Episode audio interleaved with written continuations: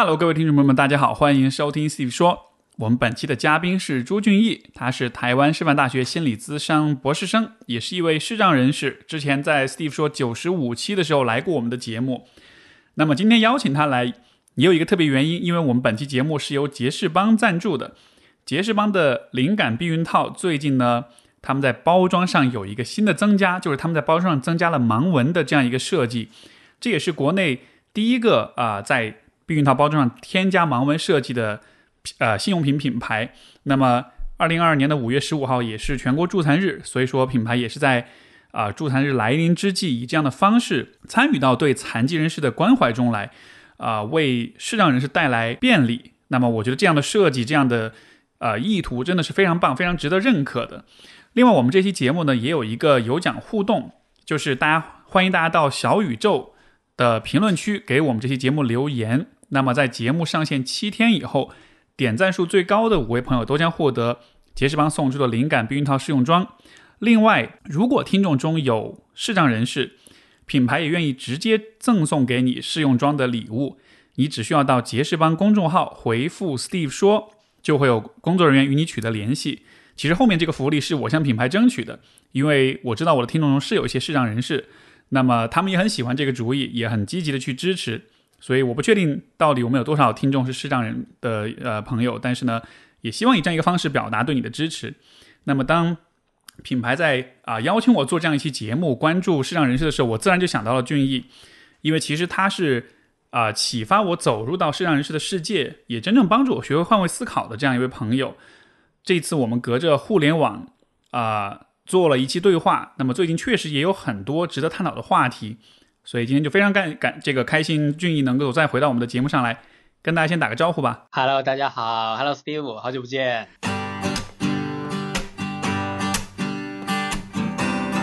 欢迎收听 Steve 说，和我一起拓展意识边界。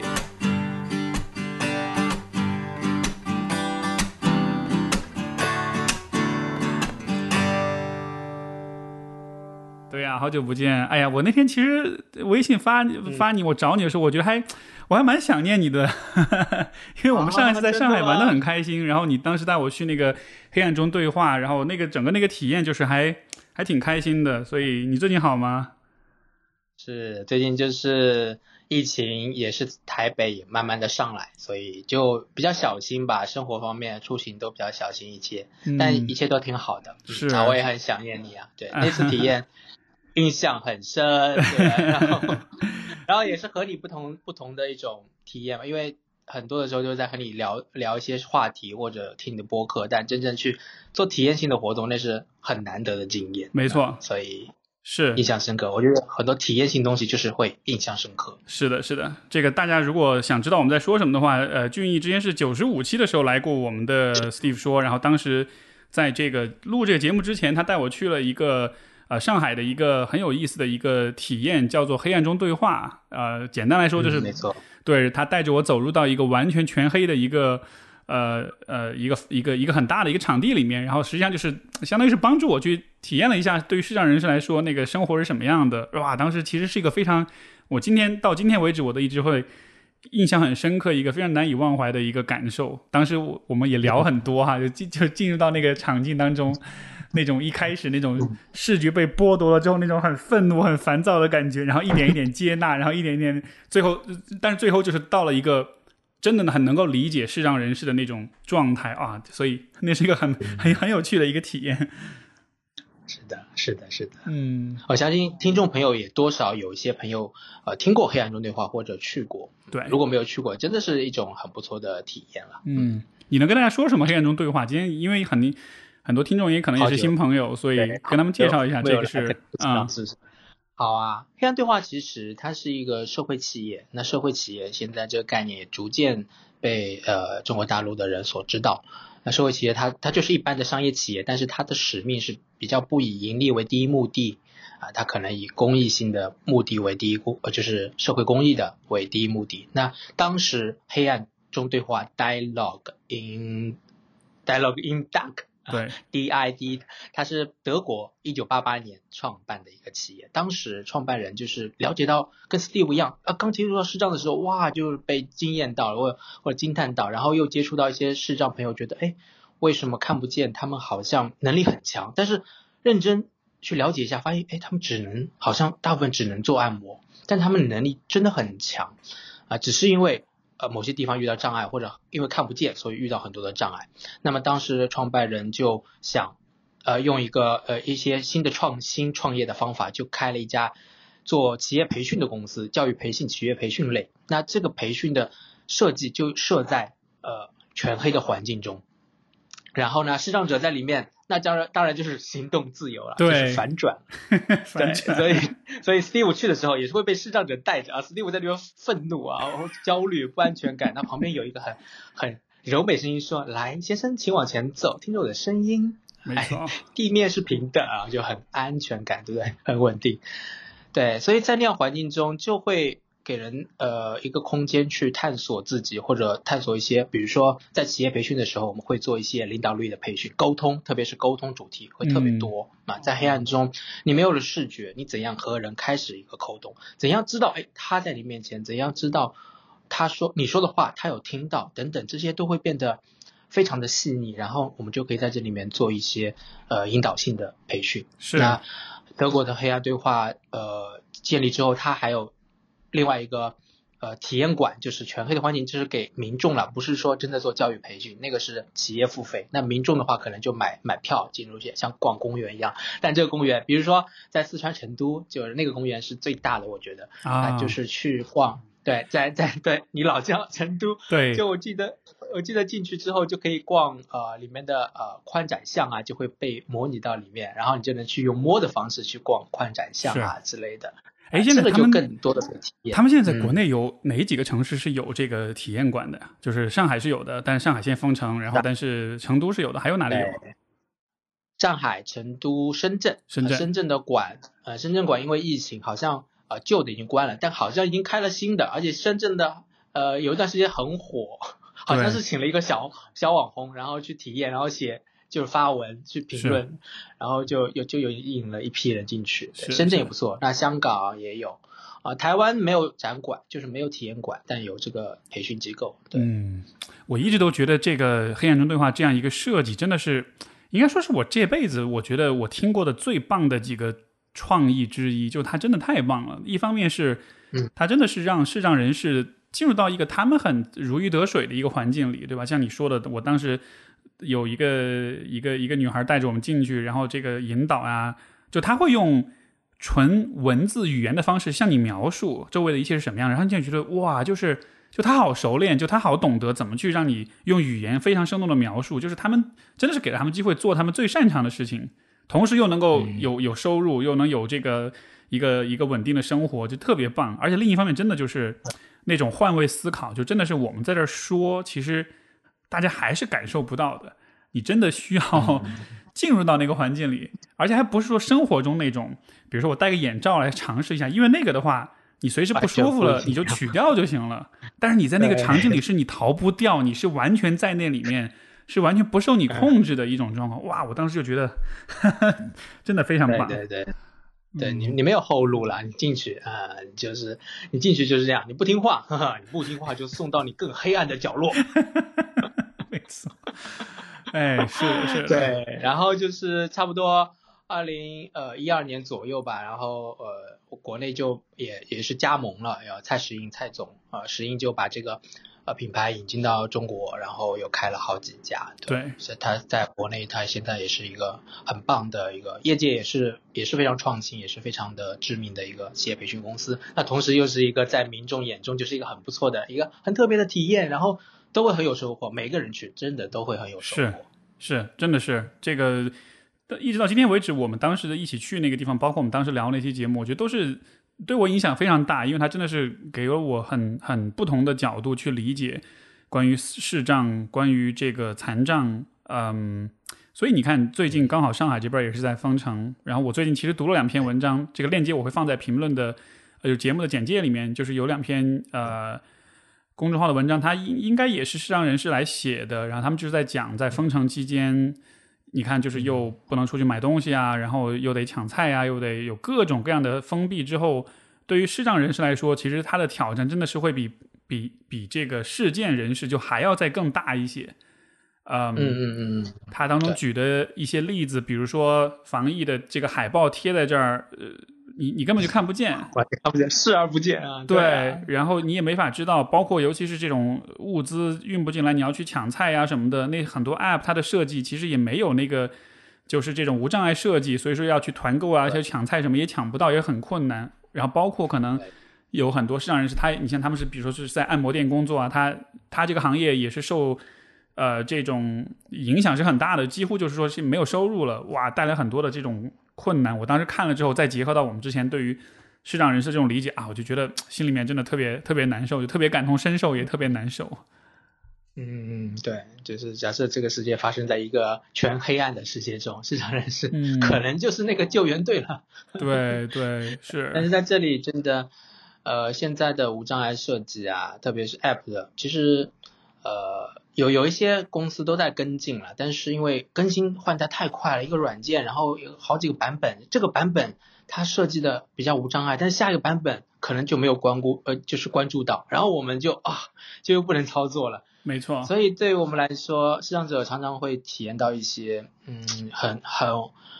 很不安全感吧，很不稳定、很不确定的那种感觉。是对，那平日生活中还好，你没有什么大事件，但是在这种紧急时刻，如果如果这种 连这个这个渠道都是不确定、不稳定的，那就是很威胁到最最根本的生存了。对。所以还是这蛮蛮蛮严重的问题了。嗯，你有在，比如说在上海有认识这种也是视障人士的这种朋友吗？就他们，你有听过他们现在有一些怎么样一些状况吗？嗯，上海的确就有很多，比如黑暗对话的朋友啊，嗯然后你写你看的文章，说不定就是那个朋友写的。然后对，就是其实大家在这个疫情中最哦，我困看的还是、我看的这一篇是一个叫夕言喜语的朋友，对对对，就是，他叫小西，对，对对对对，我也有看他的文章，对他他基本上已经总结了，我觉得大部分的状况了，对大部分的状况。嗯。对，然后我觉得最疫情啊，听上去，因为我不在上海，但我一直在关注上海的状况。然后我自己去年应该也回也回回大陆，在上海隔离嘛，我大概知道，我有和上海的卫健委打过交道，我完全了解那种感觉，然后特别特别有趣，然后嗯。然后这次这次这次就是这次爆发那个整个系统的状况，对我来说完全不陌生，因为我我就稍微的体验到一点，我就其实我已经体验到那个感觉了。嗯，然后跟视障朋友聊天，其实他们呃也都是在做提前做准备，那无外乎无外乎遇到问题也是关于，其实就是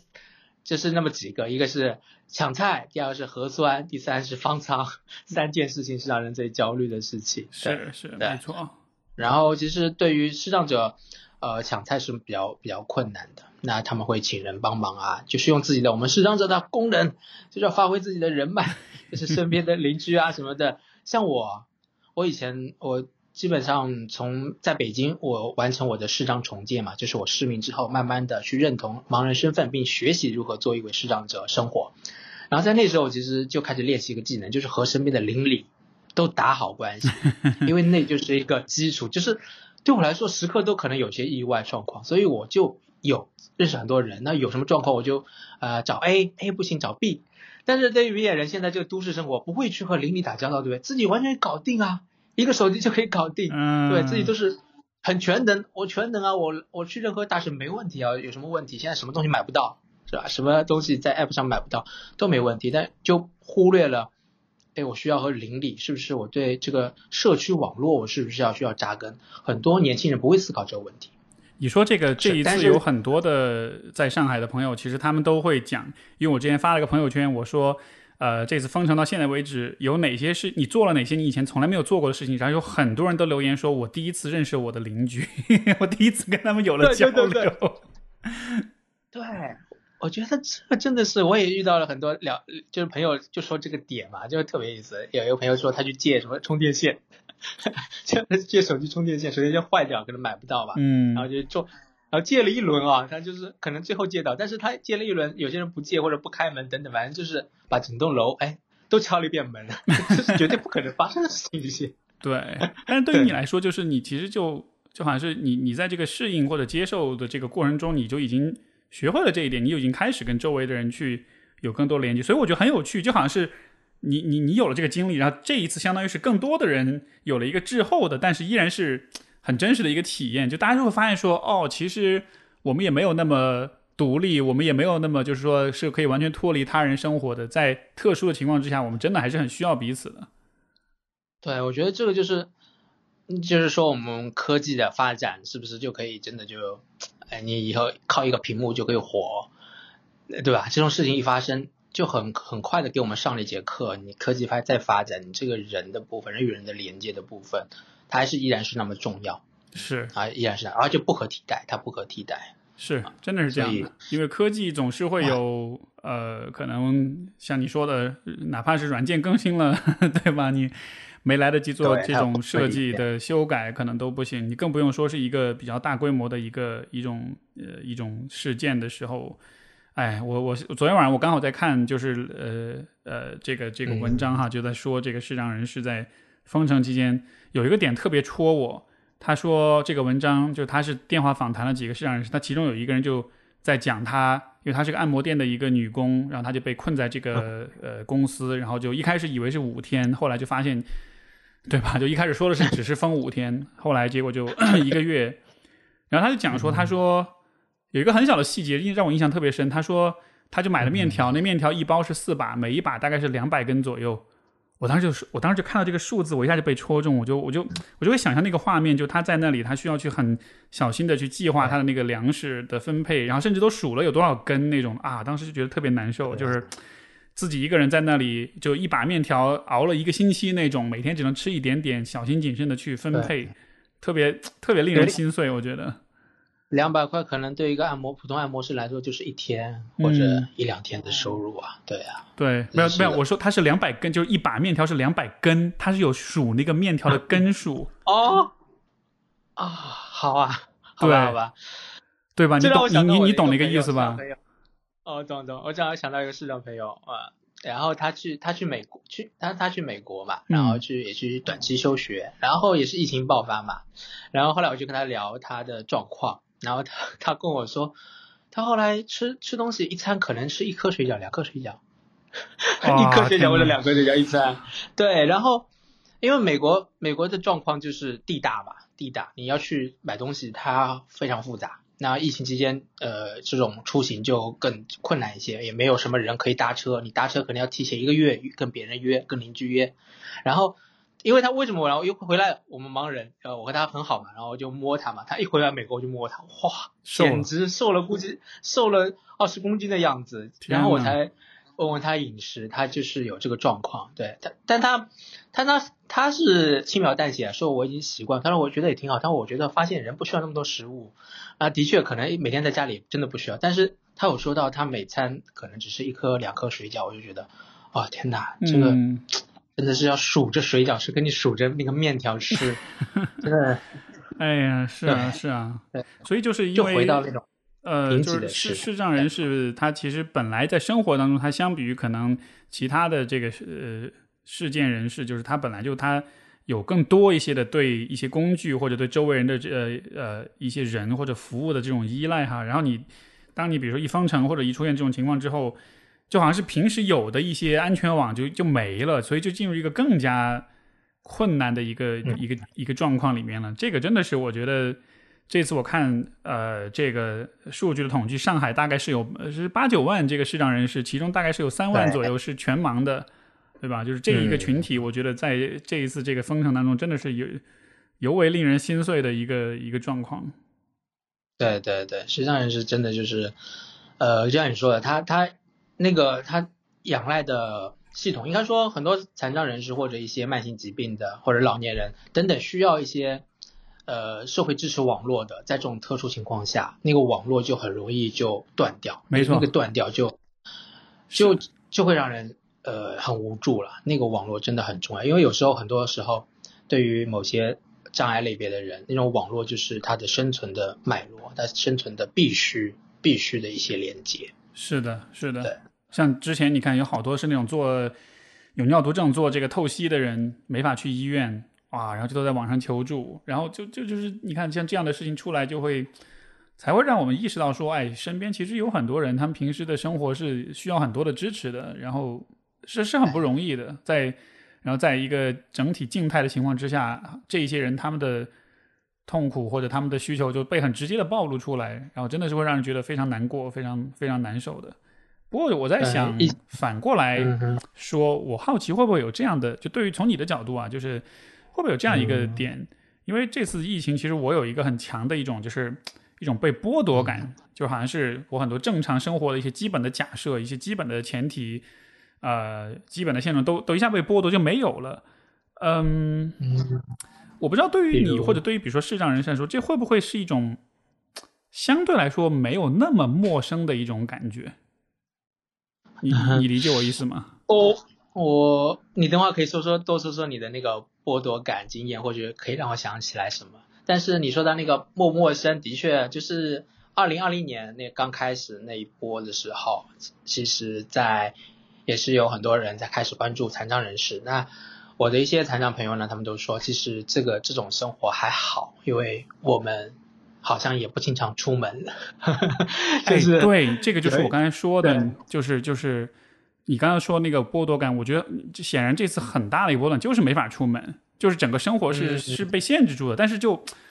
但是从我的那种很很有限的想象当中，我就会觉得，是不是其实对很多视障人士，这这可能就是他们一种很日常的体验。所以，你说你觉得确实是有这样的一个相似之处的。对，有就但当然不能是说是我一样了，但但是从从出就是外出的限制来说，那视障者或者是说一些障碍朋友提到平平时体验到的这种空间限制，肯定对空间限制感对我们来说是不陌生的，对不陌生，因为外在就是有很多障碍，让我们无法出去。我们想去看电影，OK，有台阶，我的轮椅上不去，对，电影院没有口述影像，我也看不了。那就跟你现在想看电影哦，不行哦，有疫情哦，你就不能看，就有一种哦，这不是应该可以？平时我每每周都要看电影的，平时我失明前我也每周都要看电影的，那现在失明后就不能看了，嗯，那种限制感、那种剥夺感，或许是有类似之处的。嗯，对，就是就是就是有一些那种很基本的，你认为很理所当然的事，你突然一下没法做了，甚至我觉得这个感觉就会像上次我们去黑暗中对话，我刚刚进去时候那种感觉一样。就是我不知道你记不记得，当时就是我当时进去的第一反应是愤怒，是是我他妈为什么就看不见了？为什么什么都看不见？哪怕我眼睛睁得再大，都一片漆黑。然后那个时候就很不爽，这种就是一个一个 一个对你来说很基本、基本到你都意识不到的一个东西，突然一下没了那种感觉。所以我就才有了这样一种联想，我就觉得这一次的这个封城的时候，很多朋友他一开始可能。情绪很低落呀，很愤怒啊，这样的，我觉得可能多半都是有类似的一种情绪体验吧。嗯，对，我这种剥夺感，我不知道，呃，具体你会怎么在在在细节上去描述啦。然后我想到的是，就是我在做心理咨询，在接这个危机时代、危机时呃疫情之下的呃客户的时候，其实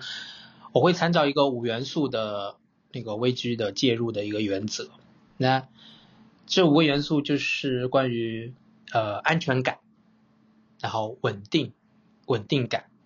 呃安全感稳定感，然后连接感，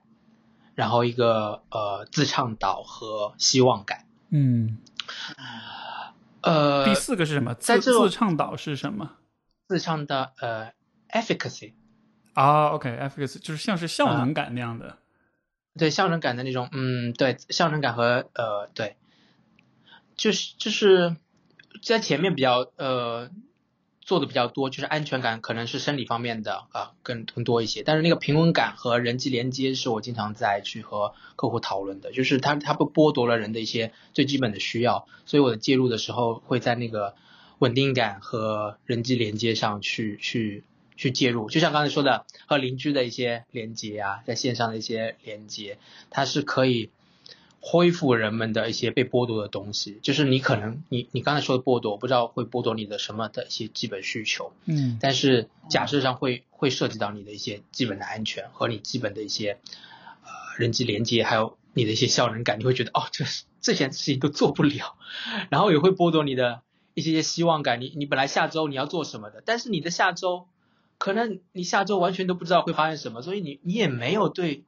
明天的想象。一个人缺乏了对明天的想象，那是蛮可怕的事情。那种剥夺也是蛮严重的，很蛮，我觉得是。蛮釜底抽薪的剥夺，是的，这个你说这个，我觉得非常在点，因为你看我们的现状就是什么时候解封，大家不知道，所以就感觉是不断在延后，不断延后，以至于就是大家无法想象明天能不能解封了，所以就像你说的，有那种 那种希望感不停的在被磨灭的感觉，哎呀，这，对，所以你就播客很重要，哎，这个时期我不知道你你有没有看，你有分析一下你的数据啊，就是你可以分享一下你的数据，在疫情期间就是。会不会有一些很大的波动？因为疫情期间，我们当我们会想，就是想当然说，哦，那隔离也好，这十四天我就我就看看书，哦，最近那套课程正好没时间听，我现在可以好好的听。但是当你的隔隔离是五天变十四天，十四天变一个月，一个月变不知道什么时候，你突然时间更多了，但是你却完全没有心思去 所谓的学习了，是的，就是你只能听，就是啊，你只能听一些播客讲。消磨时光，你没有办法很认真的去系统的去学习，因为没有希望感，因为你不知道什么时候结束。就是你，就如果你是呃阳性了，你说十四天之后，你就是十四天，你确定的，你这十四天可能会更好的规划你的时间，学一套什么东西。对。但是如果你是不确定，你时间多，你反而什么都学不了，就是没有心思。很多人都有这种体验。是的，你你你说这个是很重要的，就是说人在醒着的时候，他的时间怎么用，这个是需要。结构的，这是需要秩序的，就是我们是需要安排各种事情来规划我们的时间的。但是像你说的，如果当这个时候我待家里面的时间成了一个有可能无限期，当然肯定不可能是永远，但就说是在，因为它没有了一个终点，所以就好像是这个时间就显得像是没有结局，或者说是永就是是一个一直延续的时间了。然后结果就是 你不知道怎么去规划你时间。我我我我有非常强烈这个感觉，因为我最近。呃，就是经常我都会觉得，哎，昨天不是星期一吗？为什么今天是星期六？是那种感觉，就是时间流逝已经没有概念了，你知道吗？对，星星期几已经不重要了，好吗？星期几已经不重要了。对，星期几不重要。对，节日也不重要了。有有五一劳动节吗？没有。对，完全无感。对，这次真是，今天是六号了嘛，已经过了嘛。但是就前几天，我真的一点感觉都没有。他们有有这个合作方过来谈工作什么，还说，哎呀，不好意思打扰了。说现在是劳动节，我说没有啊，我我没有觉得我有被打扰。欢迎打扰，欢迎来一些另外在的连接。是是是，你你你的你的性格其实属于比较，我觉得还是比较外向的，比较阳光的啊。你比较喜欢跟人连接，所以我觉得你在。像你刚才讲的，你在适应的这个过程中，你也跟邻里之间建立这种联系啊什么的。但是，呃，我我想可能也许也有，比如说有一些视障人士，他们可能各个方面的因素导致他们可能没有那么的想要去，呃，怎么说？可能是比较内向，可能是不太敢去跟人交往或者什么的。啊，当然也有不一定是视障人士，可能很多人都会是这样，就他平时有社恐也好，或者是比较逃避也好，比较内向也好，他不敢去跟人连接。但是在这样的情况之下，有。应该怎么办呢？或者你觉得应该怎么去处理这个问题呢？啊，这个，哎，有些人真的和我做了二二三十十次咨询，还没有就是在这个点上有突破。因为真的他比较习惯一个人，真的是比较习惯一个人。那一个人可以处理很多事情，然后一个人就是因为他他原本会觉得这个时代很好。啊，不需要和人那么多接触，然后，呃，也疫情开始了，也可以有居家办公，然后像去年他就过得很好，但在今年这种情况出现出现之后，他，呃，甚至一些基本的，呃，他，呃，基本的，因为平时要出去，就是定期可能要出去把一些事情去交掉之类的，但是他没有之后，他就觉得哦，每次出去和人见面这件事情就很困难。嗯，那视障者也是这样，就是呃。可能有有原本的生活是有规划的吧，比如说我知道我一周可能才买一次东西，那比如说在按摩店的呃一些时尚朋友，他们可能有的时候吃住在按摩店吧，那真的是可能一个月出去一次，但是一个月出去一次买些东西也是蛮重要的，但对他们来说没有，然后对一些盲人来说，不管是住按摩店还是自己住的。呃，地方就是和其他人呃也不会太熟，有时候啊，有时候也不是那么友善的有些邻居，所以也不是和他们很熟。但是你看，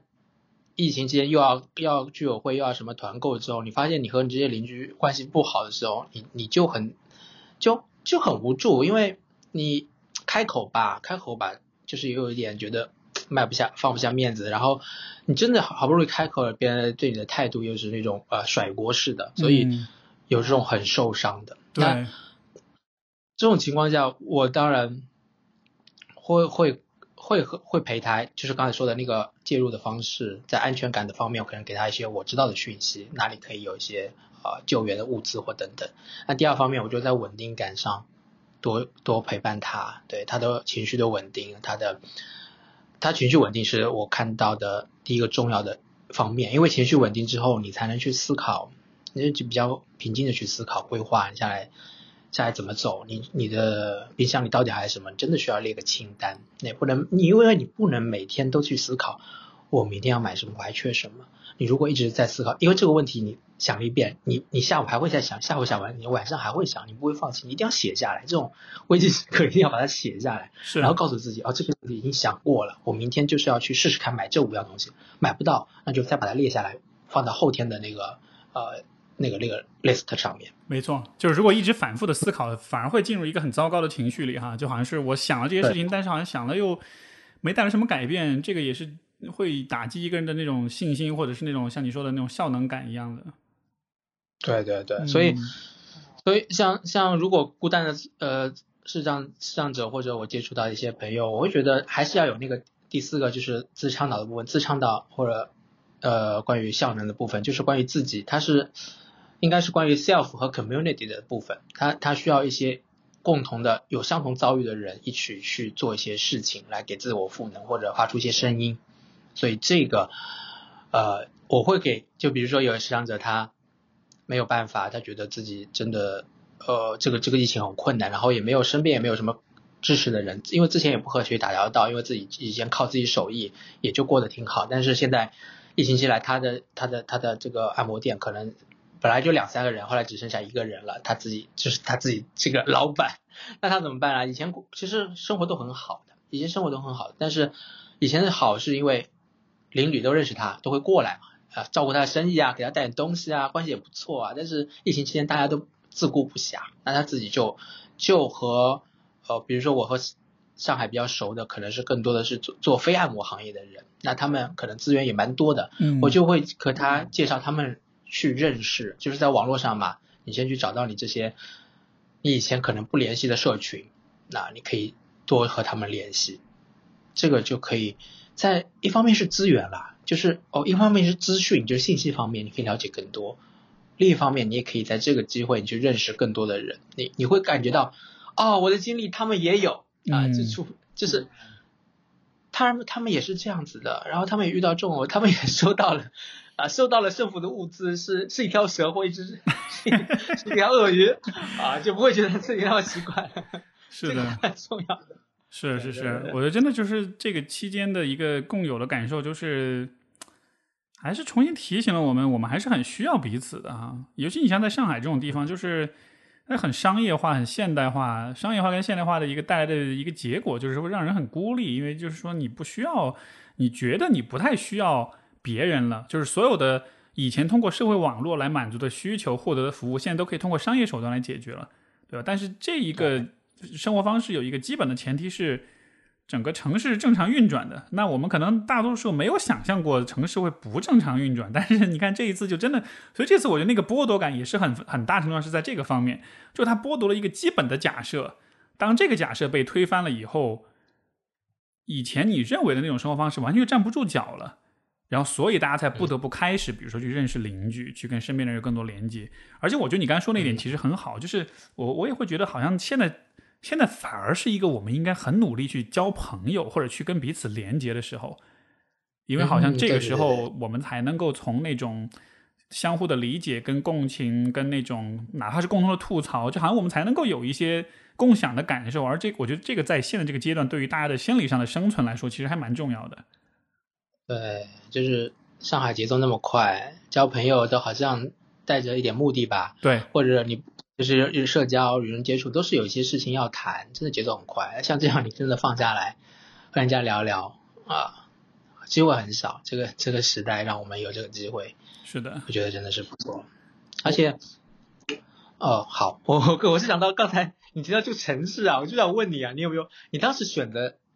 在上海对吧？你从加拿大回来嘛，对吧你也没回成都，然后你选择上海，对 不对？我不知道那时候对上海是不是有一个啊、一个一个一个一个期待或者一个想象，就像刚才说一个想象，对城市的想象有没有被剥夺这个问题？就是对你来说会对这个城市的想象有一种剥夺感吗？对你说这个是很好的点，就是呃，我选择上海也是确实是看中了它的那种自由，就是说嗯它不像是比如说嗯。比较传统、比较保守一些的地区，人与人之间关系是很近，它是熟人社会，是大家族社会。但是就是说，在思想跟生活方式上就没有那么自由，没有那么多创造和发现和探索的空间。就这个是我觉得是上海这这个城市它对我很有吸引力的地方。但是就像你所说的，城市，我觉得这一次我特别大一个体会就是，就是城市是一个非常精密但是又很脆弱的一个机器。就是一个城市的正常运转是有很多很多的因素共同组成，然后才能勉强让它维持正常的，以至于就是某一个方面出一点什么状况，你看，比如说把所有的上海平时是十几万的外卖小哥，这次封城期间就缩缩减到只有一万左右了，然后哇，你看这对大家的影响有多大，然后你才会觉得啊、嗯。哦，我们平时的那种稳定的、安全的。有序的生活，那个背后是有多少人在做着多少的事情，才能保持这样一个看上去很简单、有序的一个现状？就这个真的是我特别大的一个发现。嗯，对，就就是那个脆弱，那个你刚才我想到的就是资本主义，就为什么想到这个关键词？我觉得，嗯，他是他用商业去搭建了一个精密的系统，他但是他是用商业这个材料，他是用商业这个材料。但如果这个体系的材料不是商业，而是一个公共服务体系，对，而是一个更对更是更更非非盈利的。对这个居委会，我们一开始就把那个居委会成员和外卖小哥一样的去给他们做训练，对他们去呃就是平日的那种连接，或者平日的一种或者收入上也对不对？也也跟上去，让他们真的平时去发挥作用。当然，为但是居委会 是一个非政府组织啊，从居委会法来讲啊，它它它是一个非非政府的一个自组织啊。但是，就像你说的，一个城市的精细化，如果完全就越来越极端的按照商业这种材料去去搭建这个这个架构的话，它就有有一个一个点就可以崩溃，那那个点就可能是一个啊。对你，你你现在就是不行，就就就就 我我也是这次疫情我才知道我们这儿是有居委会，以及我才知道了居委会电话是多少，在什么地方。之前完全一点都没有想过这个问题。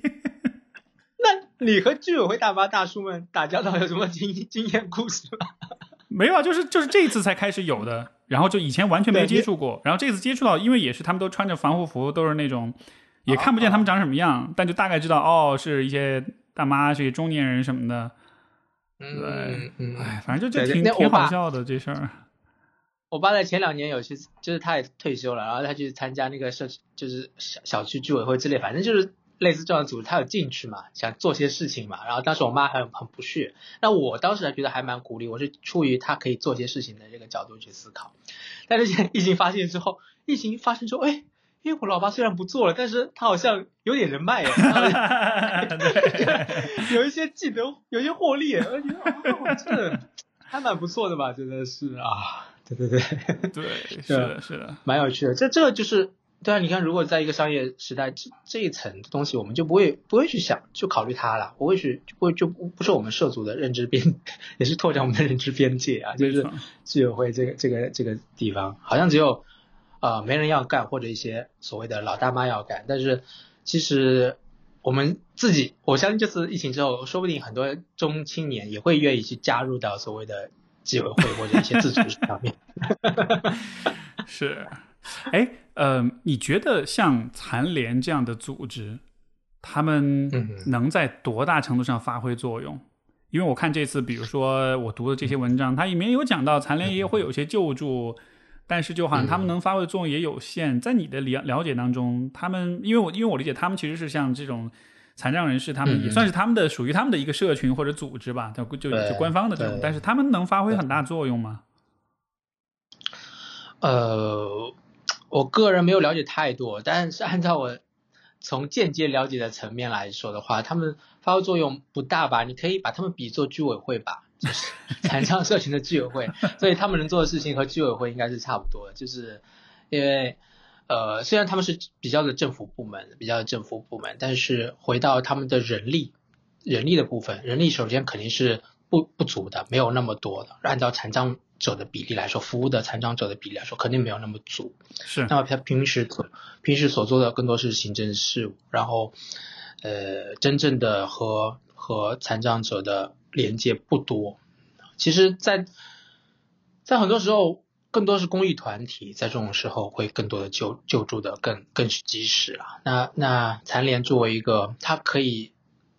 是，他残联其实有时候更注重注重一个通道了，它可以有一些，你可以反馈一些东西，它可以整理一些，它可以试着出面去沟通一些东西，但它的力道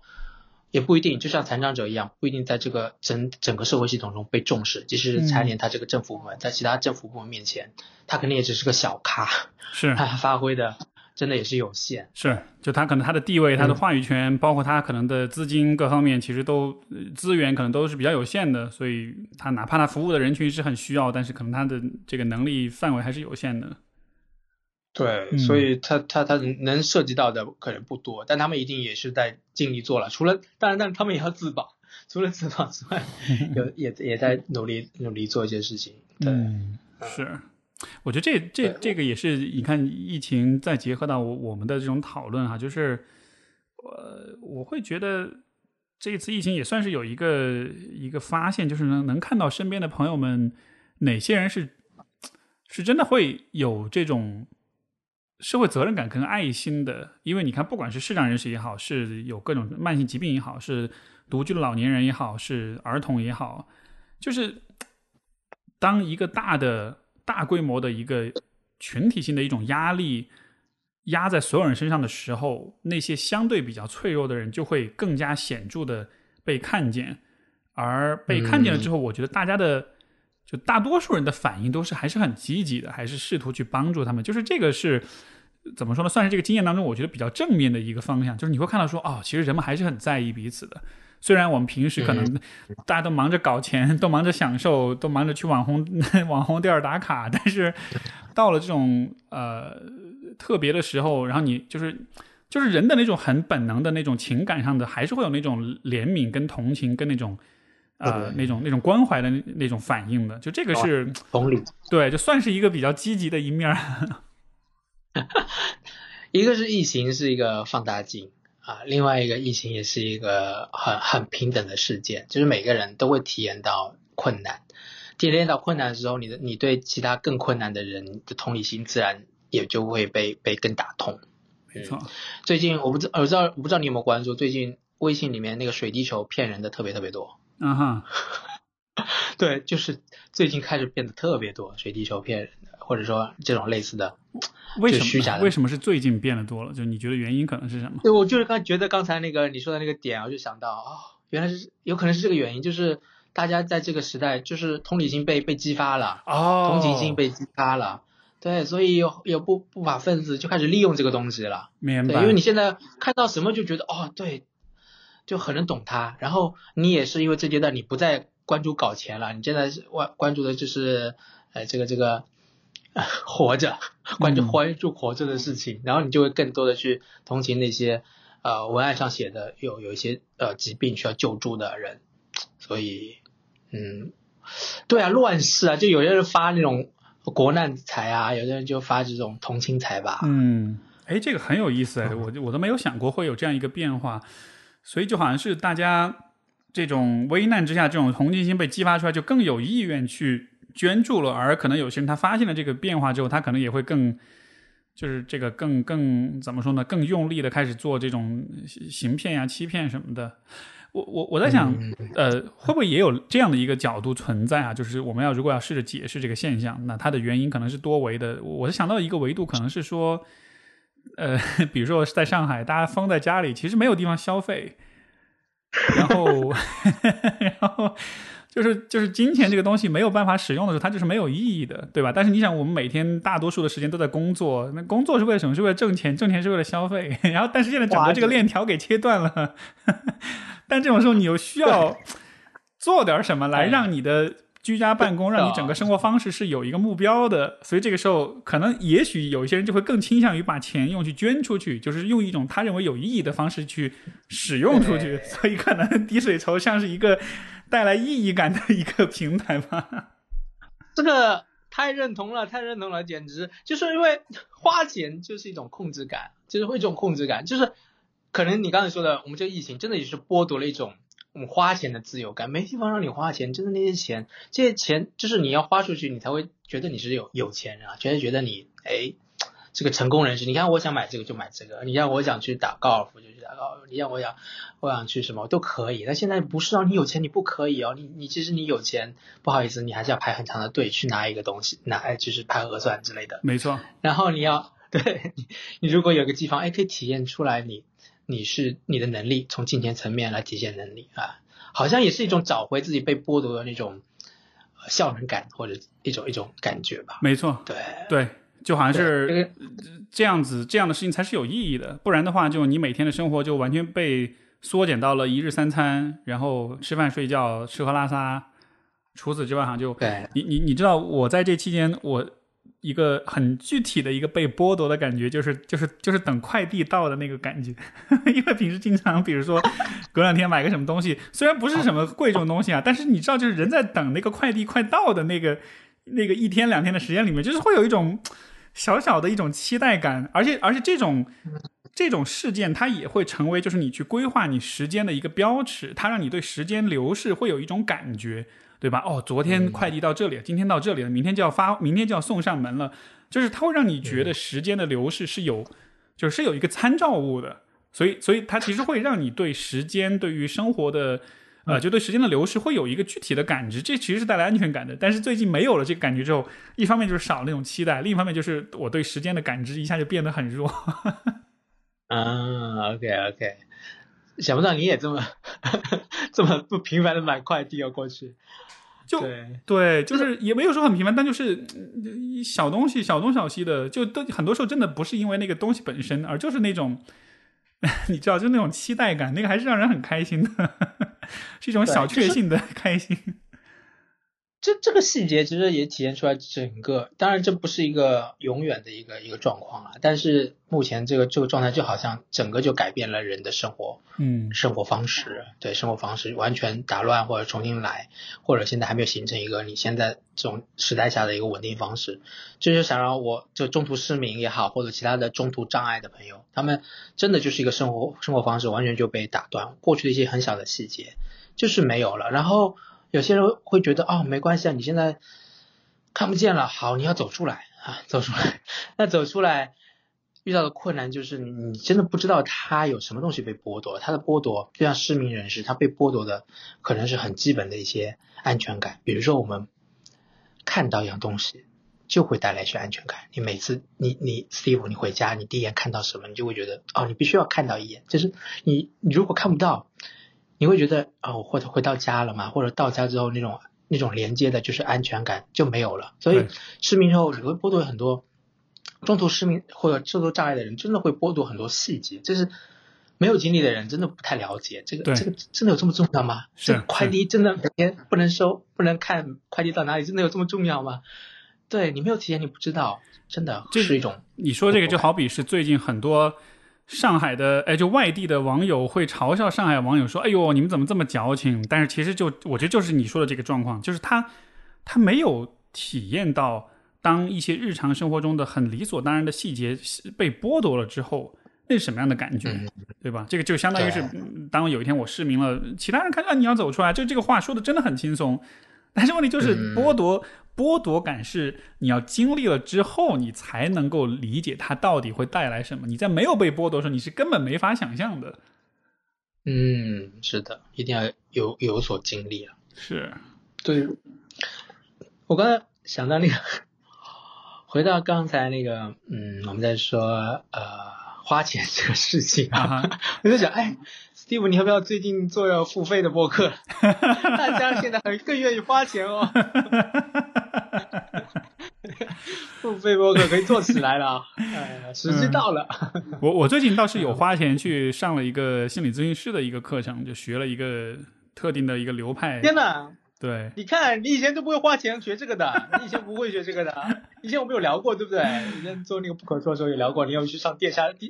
一一些心国内的些哎，就是心理学培训课嘛。然后你就说你上了一次之后就不太想上了。对，是有点坑。呃，这这次是有做比较研比较比较多的研究，觉得这个确实值得，就就就去了。这是也算是找到一点点那个花钱的那个理由，要不然真的是就平时也没法，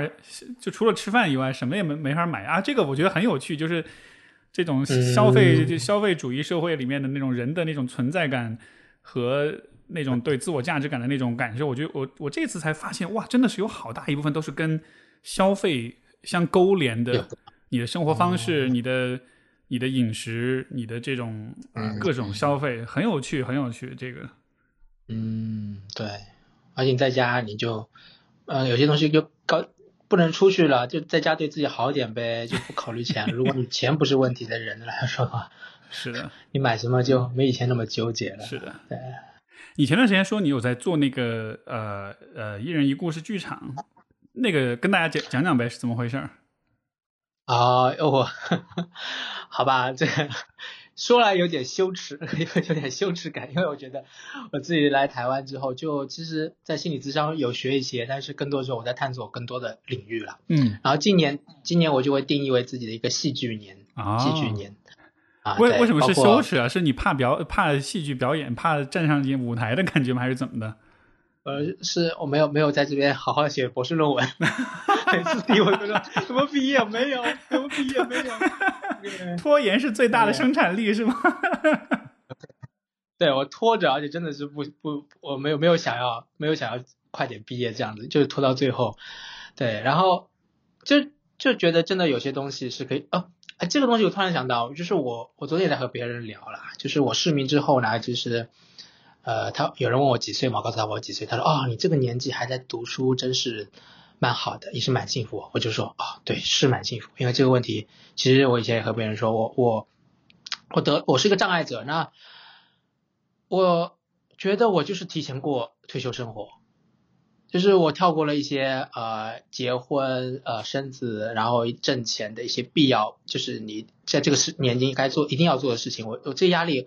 因为我的我是残我是残障，我就看不见了。老妈，你还要要求我这么快，这这这一份稳定工作不要了吧？他们说啊，好了好了，你过得开心就行。OK，好，我就过得开心就行。我就像就像提前退休一样。对对对对，这个这个就像这个这个疫情，就是呃，不管是天灾还是人祸，总之一些特殊状况之后发生之后，你一个人可能就改变了你的生活的一个态度。像我就觉得哦，那我就真的是。有机会就更多的想活自己想活的部分，所以所以最近很火的一个词就是摆烂，就是哎对对摆烂就是摆烂啊，摆烂好像是台湾的摆烂啊，对对对，就是因为以前我相信很多人也开始更多的回归到自己想做的事情，或者在思考这件事情吧。那我自己来台湾其实也是蛮清楚的，我我要学心理咨商，然后我也要去关注身心障碍领域。那另外我自己探索一些部分。那今年我就探索戏剧，其实也关注很多久了。以前学心理学的时候，心理剧其实很早就有体验。那那时候觉得自己看不见了，可能不擅长，不能，就是那时候是觉得不能，不能去用一些肢体表达，或者也也没法学。但是这这几年的一些成长和探索，觉得哦，我差不多可以学了。今年就开始从寒假报了一个戏剧营队开始，就开始去更多的接触舞台。那我后来发现，我其实小学我就经常上那个班里什么联谊会表演个相声啊什么的。然后大学虽然那时候眼睛已经看不太清了，但是也上过两次舞台，所以就觉得哦，我好像找回了又生命中的一些部分。然后。那个应该是一个还，那应该是一个还蛮解放的一个体验呢，我猜想。对，解放，对，就是一个解放，没错啊，解放了自己，就是以前可能就被压着了自己，可能被这个障碍压住了自己，但现在重新找回来，然后，嗯，然后心理剧嘛，相对来说是比较偏专业一些。你你演的剧，在所谓的也是要导演来做嘛。然后他比较的是演你真实的，然后内心感受，而且是有一些治疗目的的。但是呢，我我会觉得我想要探索更轻松的。然后最近即兴剧也比较火，然后可能也是因为即兴剧的部分去接触了一些，觉得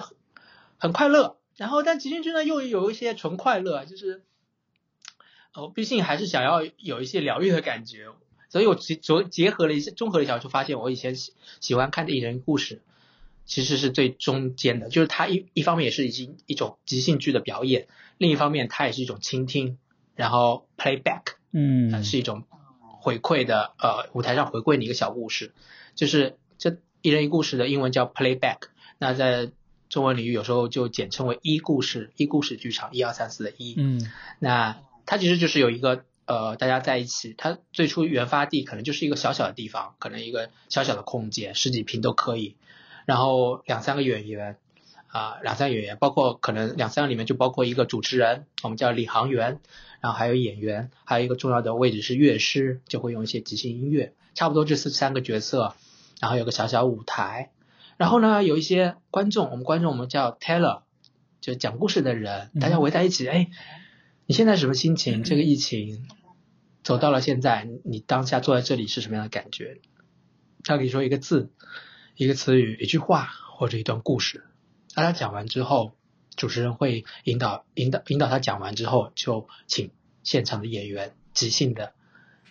送送给他一段这样表演的演出。那这一段就非常的即兴。对对对，就好像是完全是在当下的那种很直觉的理解之下，把你。把这个 teller 就是观众所呈现的东西，就很直觉的呈现出来哈。呀，是的，是的，所以还蛮还蛮有感觉的，因为它一方面真的也是蛮呃，就是一种是一种一种一种陪伴，然后一种回馈，然后一种重新看见的多用看见。是，所以我今年是有参加一些呃训练课程，然后也有加入到一个剧团，但这个剧团就蛮有意思的，就是也是因为疫情就。衍生出来一个声音剧团，就线上的，然后我们大家都用声音，线上我们就干脆都用声音吧。然后以前是以前这种剧团不可能是纯声音的，但是我作为视障者，其实我早就关注，我早就有一个梦想，就是说有没有声音剧团，就是我觉得对哦，对，然后然后想不到就有这样一个剧团，青岛的这个一个剧团，他们因为疫情不能线下排练。于是他们改线上，然后大家又在北京、上海都有些成员，然后大家都有连接起来，就从疫情开始做。我们现在这个剧团叫“请听宇宙”，请听宇宙，请听，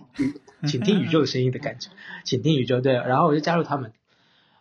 我们我们剧团这个剧团就大家都是用声音的方式。然后上次跟你分享的时候，就是刚完成一个呃给上海的上海疫情之下这个主题的一个一个一人一故事演出。嗯。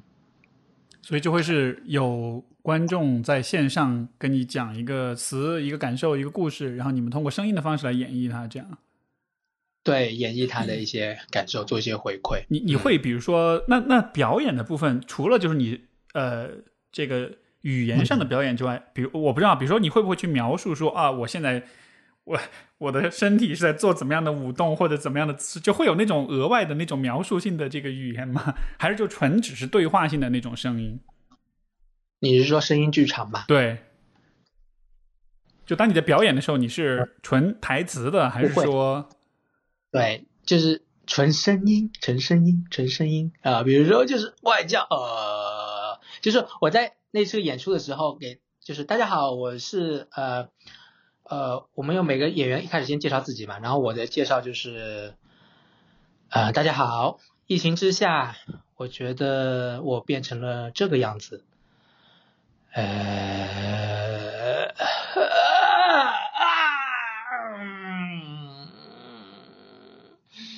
嗯，我的名字叫俊逸，OK，这样对，对对对，就是。我们会用声音演绎的各种方式，声音表情，然后声音的叙说，它可以有台词啊，也可以有，嗯，就像我刚才完全无台词啊，声音语言。那有些人，我们我们剧团很多人擅长即兴的念诗，然后即兴的唱歌，然后即兴的乱叫，就是我。然后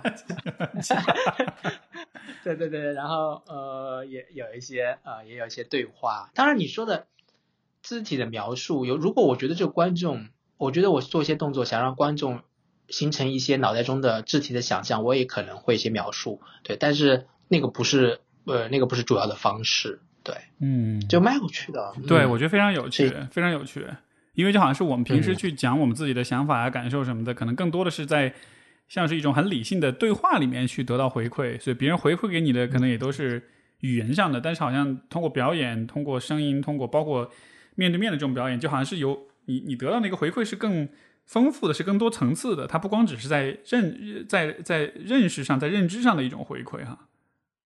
嗯，对对，所以这个剧啊，就是戏剧，我不知道你有没有关注，嗯，因为你自己也是一个很喜欢探索，但不知道你结婚之后还 还向外探索吗？就是怎么说，就是探索什么你你巴西，就比如要说巴西看你说的是柔术啊探索之类的什么。我就是说，呃，外面的圈子啦，就是比如说巴西柔术，你以前就就我我我知道巴西柔术是因为你嘛，然后我嗯后来也稍微有去体验过，然后哦，是啊，你有去你有去呃试过现？对，我哎，后来回到上海，就是也是有一个朋友，就是我还问那个朋友，因为他就去年回来的时候，然后他们还就是去年正好有有一场比赛，不知道你知道吗？去年差不多七月份，对，嗯，那时候那那那那场比赛，我就在那附近，反正就和朋一个认识一个朋友，他带我玩了一下，带了我玩了一下锁喉，我发现啊，原来让人窒息原来这么简单，就是 头上头上那个三角锁喉，不知道具体怎么说，是，好简单啊，原来对。啊，学了一些招数，学了一些招数，哎，但是这个这个很有趣啊，你说到这个，就是实际上我有一些很高段的段位的老师，他们就说，有的时候他们真的是会闭着眼睛打八柔的，就他其实不需要看见，啊，因为他很多时候嗯他是能用通过身体去感知感知，就是对方的位置、对方的动作。这个其实是我当时学的时候特别有意思一个发现，因为我们老觉得哦，这种就是都是依觉呃都是很依靠呃这个视觉的，但他就说其实很多时候啊、比如说对方把你压在地上，你其实看不到他下半身在干嘛，但是你需要把比如说你的嗯大腿或者膝盖的某一个部部分贴在他的腰上，这样的话，当他有轻微的移动的时候，你就能感觉到。所以他就说你要用你的身体去感觉对方，这样子才能够获得更多的这种就是对整个状况的这种掌控。我当时听到这个，我觉得哇哦，就这个就是 make so much sense，就真的太太有道理了。所以我在想，也许比如说像市场人士去玩八柔，我觉得也许会有一些独特的，也不能说优势啊，就它会有一些很特别的地方，因为就好像它是更依靠自己的身体去感知的，所以这方面也许是会会会有更多一些的这种经验可能。对我们我们视障者是用眼呃是用身体看的哦，我们是用身体看的哦，对，就是呃，其实我最近除了 除了戏剧之外，我才参加一个舞蹈工作坊。昨天昨天那个舞蹈工作坊在在做一件事情，就是就是这个东西。他他在做什么呢？就是呃，也是一个接触即兴舞蹈的一个，可能会如果大家有了解过，可能会做过这个练习。他是用身体去看，然后模仿姿势。什么呢？比如说。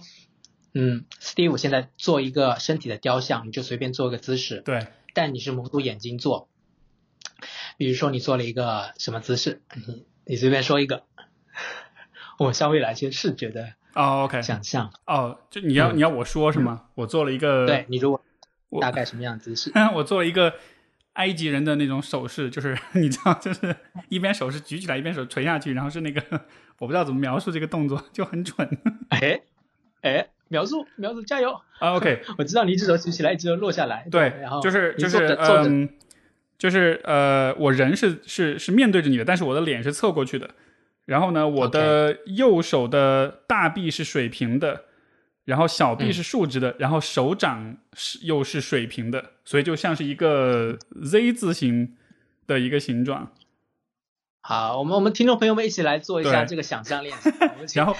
然后我的左手再说是再，说一下，呃，我就是你现在是坐着的对吗？对对对，我是坐着的，然后但是我是面对着你，然后我脸是侧过去的，我给你看到是我的侧脸，然后我的呃就是右手的大臂是水平的，小臂是竖直向上的，然后右手掌是好水平向前的，向上。对小臂是竖右，我们先说右手，右手的大臂是水平向右，小臂的话，呃，是向垂直向上对。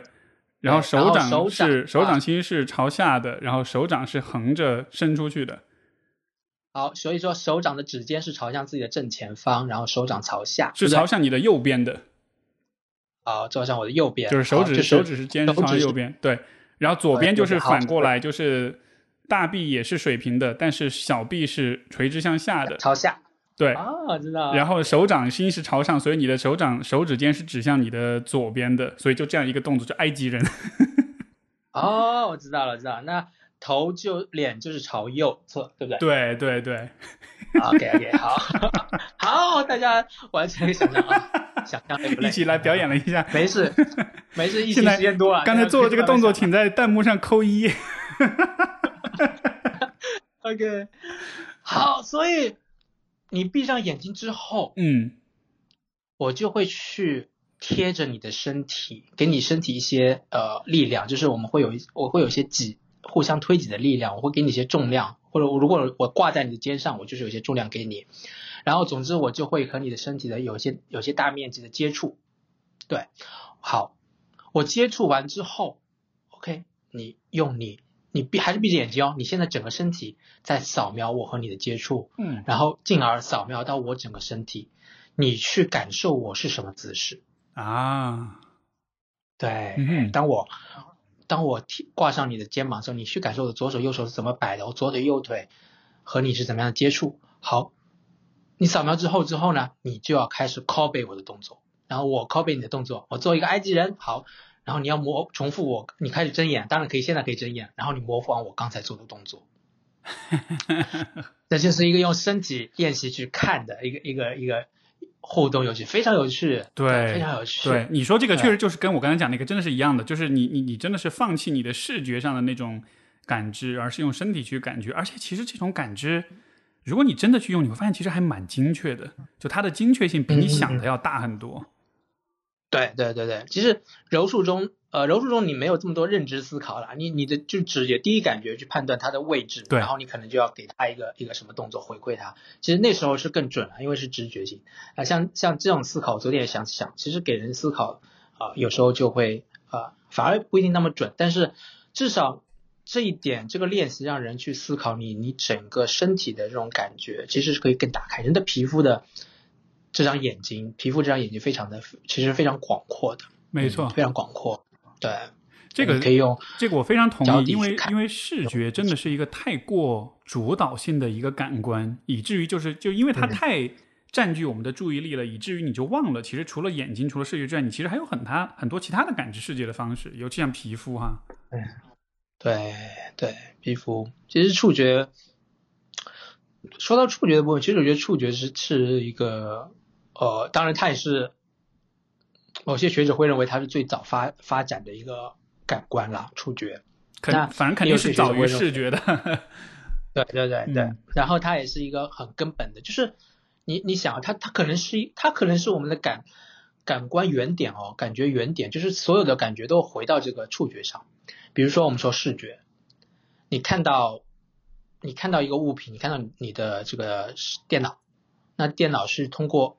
你看到电脑是因为是因为电脑和你的眼睛或者和你的视网膜接触吗？并没有，它是通过光嘛，对不对？其实是光。对，那光和你的视觉、你的视觉的视网膜去接触啊，它其实就是一种接触，嗯它也是一种触很触的触觉，呃，很小的触觉。啊那听觉就更是了，听觉就是震动嘛，是它它的媒介是空气嘛，它也是在和你身接触，它都是在和我们的细胞的一一种接触。所以回归到原点，可能触觉这是一个最基本的。所以哎这个很有意思，这个我以前没有这么去想过，就好像触觉是所有，相当于是所有的感知感觉当中的最底层的一个机制，其实都是相互接触，对吧？对啊对啊，你看嗅觉也是啊，你你吃饭就肯定味觉肯定也可以很好想象，那嗅觉其实其实我们闻到气味都是那种这种微分子嘛，对说它厕所闻到味道，其实你就是闻到屎颗粒。我不知道为什么我刚才你说到这个，我第一反应就想到了啊，放屁很臭，是因为 接触到了。对对对，就是空气中的一些微颗粒接触到你的鼻黏膜啊，产生的一些一些反应，对，它就是还真的就是一些微观上的触觉，嗯，所以对，所以我我还是想说，就是我们真的平时可以多用身体去看，这身体去感受一个一个东西，常常忘了，因为有的是就是说世界变成主导时，我们都忘了去去去感感觉这个世界，忘了去感觉世界，而且触觉，呃，有很多有趣的东西，就是突然我突然想到那个，我刚才想到是那个科技让我们好像都用视觉，但是我又想到。呃，苹果有一个就是设计啊，苹果苹果的那个嗯那个触觉的设计也蛮有趣的，它有一个就就是那个虚拟的按就是那个 Home 键或者虚拟的那个按键那种震动感，是，就是你你你按下去之后，你有一种哦，我好像按下去这个按钮，嗯，就是它相当于模拟了一个按钮的感觉，对，然后你知道它怎么模拟的吗？它是它它是利用了一种触幻觉，触觉幻觉，就是人们在触觉层面是没有办法很精细的感觉到一个东西是横向的移动还是纵向的移动，所以它在某一个某一个量级层面，它做了一些就是那个震动是左右左右的一个震荡，嗯，但是给你传达的一种触觉感觉就是你以为哎你你按下去了，它有个上下的震荡，它其实没有上下，它就是这个左右的震荡，嗯，所以这是一种触就是。呃，触觉的幻觉，这这这个，当时就觉得，哎呦，我自己很傻，我自己很傻。现在是 S E S E Two，然后我一直以为我的那个 Home 键是它还有那个物理 Home 键，因为我按下去就觉得它是按下去的啊。直到直到有一天不小心关机了，然后我就觉得，啊，我这个 Home 键是不是被卡住了？怎么完全不能按下去？就是被卡住了？它坏掉了。然后我还去店里去去去修，就是询问，他们就说。你只是开机，我说开机也没用，它就会卡住了。然后开机说，哎，怎么好了？原来它只是一个模拟的感觉。我真的是那次傻到了自己。嗯，对，对你你说这个让我会让我回忆起我们那次去那个黑暗中对话的时候，其实说到触觉，我觉得当时也是就是一开始过了最开始那个。被迫在黑暗中停留的那种挫败了之后，后来慢慢开始平静下来，其实也是会开始，就是因为你基本上在里面要移动，你就必须得靠手，靠就就是一个是靠手，一个是靠你的脚，脚就是去感受地面的坡度呀、光滑呀，对吧？边界啊，手可能就是去摸周围有些什么东西。然后你你刚才讲这个，就会让我一下回想起当时的那种，就是摸到东西，摸到身边这些东西之后。就真的像是皮肤变成了眼睛一样，就是你能，你能很通过你的触感，你能非常精确的去在大脑中去想象、去构想出这个物件它的形状，甚至某种意义上它的颜色和温度，你都是能够复制出来的。啊，就好像是，比如说你摸到的是有，因为他们做了有些，比如说我记得他们做一些像水果这样，对吧？就可能是道具。嗯嗯嗯。但是你因为你摸到了那个，看到了。对你摸到那个香蕉也好，苹果也好，然后当然就是你会跟你自己视觉上的一些记忆就联系起来，然后你就真的觉得，哎，这个应该是有，虽然它可能就是一个塑料的黑色的没有颜色的一个一个道具，但是你摸到它，你就觉得它是有颜色，是是甚至是可以吃，甚至是有味道的，就好像这一切的感官一下都被激活了一样。对对对，我有时候自己就觉得我的衣服是蓝色的，我我不知道为什么，直到有一天我就说，哎，我拿帮我拿一下那件蓝色的衣服，然后他我才身边人才告诉我，那没有蓝色衣服啊，这件衣服是红色的，我才知道我一直假设某件衣服是蓝色，我也不知道为什么，就是有这种情况出现，对，就超级怪，就超级怪，对对，所以也许你一直以来都穿了一件非常亮丽的。亮彩的粉红色的衣服啊，然后在大街上招摇过市，但你一直都觉以为你穿的很低调。对对对，有有这种情况发生，所以 OK。所以现在我我就不太管这些这些颜色了，现在我比较能接受穿的很很随随随便就 OK 了，就好了。嗯。但是回到那个黑暗对话，如果大家有兴趣，有机会去今后去体验的话，或者 Steve 下次还想去的话，哎，我会建议大家除了手掌和脚掌之外，你试着用你全身。就是你试着和整个墙壁去滚，就是你用背贴着墙壁，然后你滚，呃，不同的感觉。然后如果你也你也不介意用你的脸，那一定要用脸去接触一些东西，因为脸，因为脸是脸、嘴唇啊、鼻子上面的触觉细胞也是非和手是和指尖都差不多啊，就是它的敏感性是最高的。就是所以所以其实我不知道其他视障者啦，但是我觉得视障者有时候。我会用嘴巴和脸去去认识一样东西，就是会认识一样东西，就是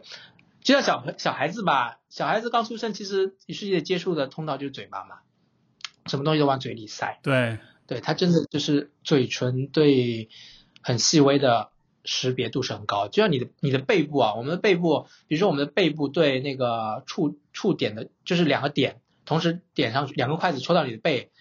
距离可能呃十厘米，你会觉得好像是一个点，嗯，你你没有你没有那个敏感度，对，但是在在嘴唇你可能只有一毫米，你也能感觉出来两个点，这是一个很大的一个差异。没错，它的那个最小差异的那种呃精细度是感知是不一样的。嗯，对对对对对，所以有机会用脸去感受一些东西，然后嘴，但这些一般都在我们的这个亲密行为中会会会经常使用到，但是你或扩展到日常生活中，或者你有机会在一个权威环境中，你一定试试看用用去脸去感受。你如果觉得这个墙壁你手摸过之后，你用脸去感受一下，会不会有一些不一样的感受？你或者或许真的哎，脸一贴，你突然发现上面原来是有浮雕的，或者你。都能觉得，哎，它上面是一个圆圆圈的浮雕等等，嗯，就是你知道吗？你说你说这个，其实我首先想到的就是，其实真的就是性，就是身体的那种接触。就当然不是说是一一定是狭义的性爱的性哈，但就是说，因为我是因为我立刻就想到，就是我我其实啊，这个稍微有点暴露隐私啊，但就是我我其实很我是很我其实是会像你说的，我很喜欢用脸和嘴唇去感知。比如说，嗯，呃，我跟我太太在一起的时候，就经常会，比如说去去去用嘴唇去感受她的头发呀，或者是她，比如说肩膀上的某一个区域啊，或者是她的后脑勺啊，就是就是说，你知道，你你贴上去，然后你那种很细腻的那种感知，然后就就很有趣，就它是一个很很精细的、很微妙的那样的一种一种感受，那种感受真的是拿语言是描述不出来，而且你拿眼睛看也是，它也是不够生动的。你真的是需要触碰到，去感知它的那种，啊，那种光滑也好，那种质感也好，包括温度，包括气味，就好像所有那一切会在那种很亲近的接触当中就都混合在一起。对，这这让我想到，有有些人就觉得啊，我和他好有感觉。我说我有什么感觉？他说我当我他和他呃脸贴脸的时候，有一种。啊，非常从来没有过的灵魂的交汇的感觉。我说那是爱情的幻觉，那其实其实就是你们脸上的这个敏感性非常高，从来没有体验过的东西，你也不可能和其他人有这种体验。你跟任何人在一个脸贴脸，然后很安静的互相的接触，然后呃脸和脸整个脸对脸滚一圈 啊，你都会有这种感觉，都会有爱情的感觉，好吧？因为 真的很敏感啊，很敏感，你能感受到很多很多东西。嗯，你你你说这个虽然有点幻灭，但是我非常同意，确实是这样。就是尤其是可能对于一个人，如果他比如说他可能一直都很少，尤其我觉得在我们的大环境里啊，在中国这种环境还是比较对吧？大家讲男女之间授受不亲什么的，就是会很保持距离，所以可能你皮肤一直处于饥渴的状态，然后这个时候突然不小心的有了些接触，哇，那种感受应该就像是完全打开了一样，那应该是还蛮蛮蛮超越的一种感觉的。对对对，就是有些人会觉得自己哦，好像平时没什么啊，没什么，我不敏感啊，身体就还好啊，冷冷的感觉。但是你的脸，脸部说不定就是就是一个很敏感的地带啊，它可能就是和我们的其他的生殖器官一样，甚至都一样的敏感。所以你当和别人很亲近的，就像 Steve 说的，如果我我我我我也喜欢用脸，当然去触碰头发，那感觉非常非常特别。那嗯 那不是一种。这我还想幻灭一下，那并不是因为 哦，我和这个人有那种非常深的那种情感连接，那只是因为哦，真的这个触觉呃很少很很少体验到，然后体验到的时候又是非常的大，就是那个那个强度对我的脸来说非常非常大，所以有一种非常冲击感。嗯，那这种这种冲击感就像爱情一样啊，冲冲动的爱情。嗯，哎，那个我我我不记得我我好像有没有跟你讲过，我之前去有去尝试那种就是叫感官剥夺舱，就是漂浮舱那种，我有跟你讲过吗？漂浮舱，好像知道你去过漂浮舱。我我有跟你讲过当时我进去的体验吗？好像好像没有。OK，就是就这个也是跟你刚才说那个其实非常非常相关，我就想分享给你，就是因为漂浮舱就是说跟听众介绍的话，它其实就是一个。呃，你可以理解像是一个很大的一个浴浴缸，然后呢，但是它上面是有盖子的，它盖上之后，呃，你就是就没有光，也没有声音，然后漂浮舱里的水的温度刚好和体温是一致的，而且它是加了镁盐，所以说那个密度比较大，你会飘在上面，但是因为它温度跟水跟肌肤是接近，所以说你也几乎感受不到水的存在，所以那个那个舱你躺在里面，就是就是说你的五官都会被剥夺掉，你就什么都感知不到一样的，对。然后但是呃，因为它这个漂浮舱它英文就是叫做 sensory deprivation tank，就真的是字面意义上的感官剥夺舱。然后哇。然后当时我就去，因为他这个本来是说做那种冥想灵修什么的，就他会很有帮助。我当时也去去体验，然后我在里面的一个一个体验就是，本来本来理论上说应该是说你躺在里面做冥想什么的，我躺在里面之后一个小时的时间，我一直在做一件事情，就是我在不断的摸我自己的身体。就是因为就是像你说的手很敏感嘛，手上的那个感官很很强烈，所以在黑暗中你所有的五官全关掉了之后，我就从上到下的抚摸我自己的身体，哇，然后我就体会到一种从来没有过的一种，就是这种被自己抚摸爱抚的那种感觉是如此的美妙，以至于我就就觉得哇，这是不是也是爱情？哦。这是爱自己，对，对，但是就真的是像你说，就是他就那个触感，真的就觉得太奇妙了，就你会上瘾，我会摸就哇，好舒服啊！居然有这么，就我居然能把自己摸的，因为它不是像自慰那种了，就只是摸性器官，它真的是全身都在摸，从头到就是我只要能摸到的部位，我都会去触碰那种很皮肤划过的感觉，然后你也通过手去感受你身体上的所有的。凹凸，所有的皱纹，所有的 你知道这样的变化，这种哇，当时那个感觉就超棒。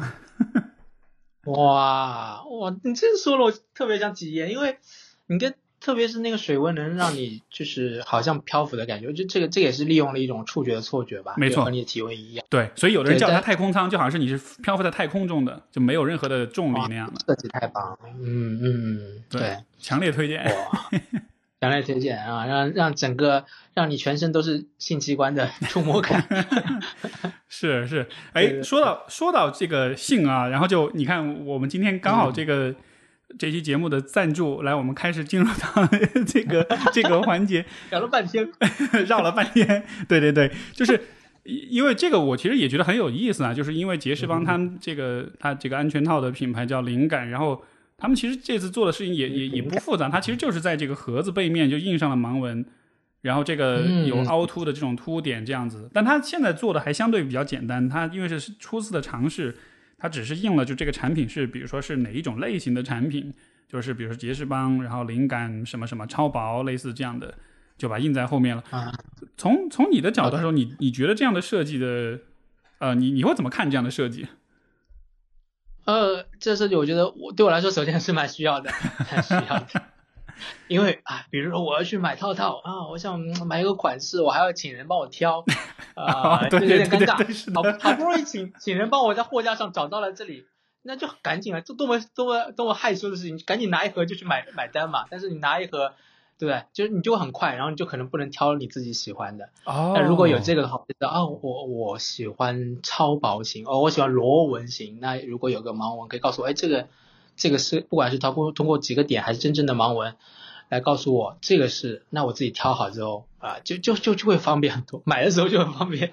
嘿哎，我觉得太有意思了，就是我真的是你不说，我完全没有想到这个维度哎。因为我想的完全是说，是那种在，比如你在黑暗中你要去用的时候，或者就是你要在，就是我我想的纯粹是使用的这个阶段的方面。但是我觉得你说这个真的，我非常意外，但同时我又觉得非常的合理。就是就是在购买的阶段，如果你是需要让别人帮你去，哇，那得多尴尬。但它其实是在这个阶段，它它就能带来这样一个很方便的一个一个，避免了很大的这种尴尬和隐私的这种保护哈。对对对对，它有这这个这个作用。哇哦！而且如果只有杰士邦有的话啊，那我就更好找到了。哇哦！哎，这个好有意思啊！你看，所以你看，这就是我我要一定要问你的原因，因为我知道从你从市场人士角度，他看很多东西一定是会有很多不同的，所以我觉得一下你就给到我这样一个点，因为我完全没有想到过这个环节。啊，其实啊，好吧，其实我很少买套套，很少买。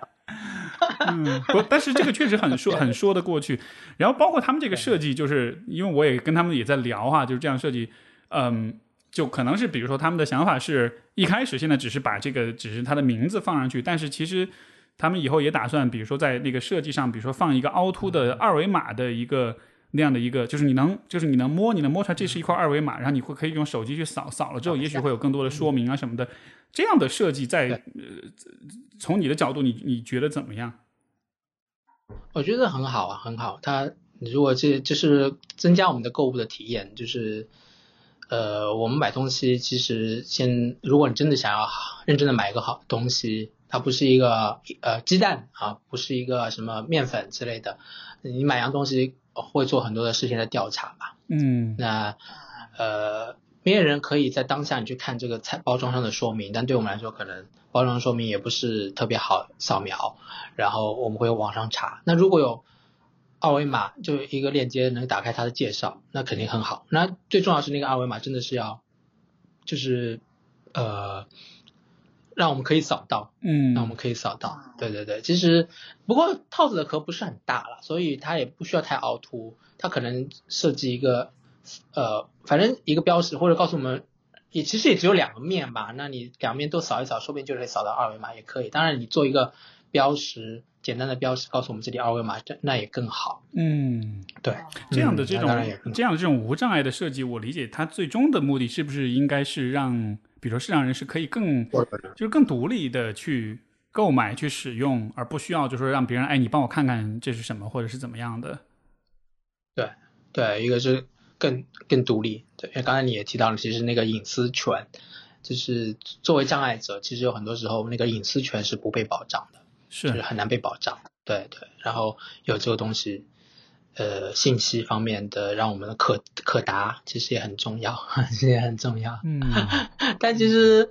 呃，其实关于套套的使用，其实我们也缺少很多的知识嘛。那如果一个二维码里面，其实对所有人都可能受益，你这个二维码是是一个。是一个简单的一个知识普及包，包包括这款套子，包括也有一些下面的扩展的知识链接。如果对一个初次使用套子的人，他也不一定需要找一个人带他去买，他自己如果有一些这上面，比如说节食包有打包一套，你你你学习的材料，在这个二维码中都可以获取到，所以他也可能对所有人都汇集。嗯二维码这设计，其实我觉得真的是对对对，至少对视障者来说。